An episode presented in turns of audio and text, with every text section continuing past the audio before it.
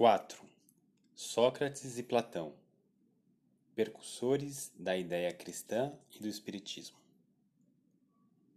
Do fato de que Jesus deve ter conhecido a seita dos essênios, seria errado concluir que dela auriu sua doutrina, e que se tivesse vivido em outro meio, teria professado outros princípios. As grandes ideias não surgem nunca subitamente as que têm por base a verdade, têm sempre seus percursores que lhes preparam parcialmente os caminhos. Depois, quando os tempos são chegados, Deus envia um homem com a missão de resumir, coordenar e completar esses elementos esparsos e formar-lhes um corpo. Desse modo, a ideia, não chegando bruscamente, encontra espíritos plenamente dispostos a aceitá-la.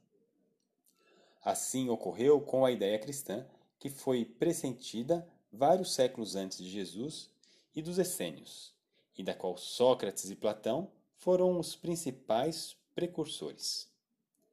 Sócrates, da mesma forma que o Cristo, nada escreveu, ou pelo menos não deixou nenhum escrito. Com ele morreu a morte dos criminosos, vítima do fanatismo por ter atacado as crenças tradicionais e colocado a virtude real acima da hipocrisia e do simulacro das formas. Numa palavra, por ter combatido os preceitos religiosos.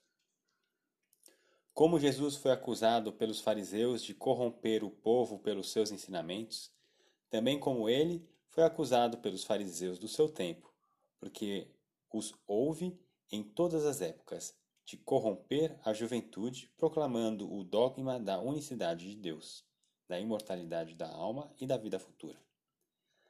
Da mesma forma, ainda que não conhecemos a doutrina de Jesus senão pelos escritos dos seus discípulos, não conhecemos a de Sócrates senão pelos escritos do seu discípulo Platão. Cremos útil resumir aqui os seus pontos principais para mostrar sua concordância com os princípios do cristianismo.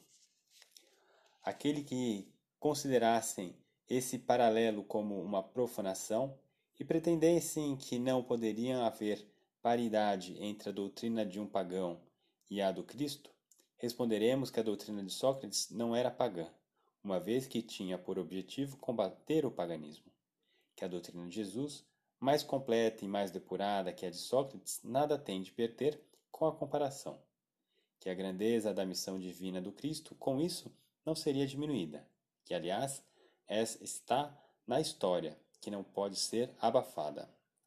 O homem atingiu um ponto em que a luz irradia por si mesma, de sob o alqueire. Ele está maduro para encará-la, tanto pior para aqueles que não ousam abrir os olhos. O tempo é chegado de examinar as coisas amplamente e do alto, e não mais pelo ponto de vista mesquinho e estreito dos interesses de seitas e de castas. Estas citações provarão, por outro lado, que se Sócrates e Platão pressentiam a ideia cristã, encontram-se igualmente em suas doutrinas os princípios fundamentais do Espiritismo.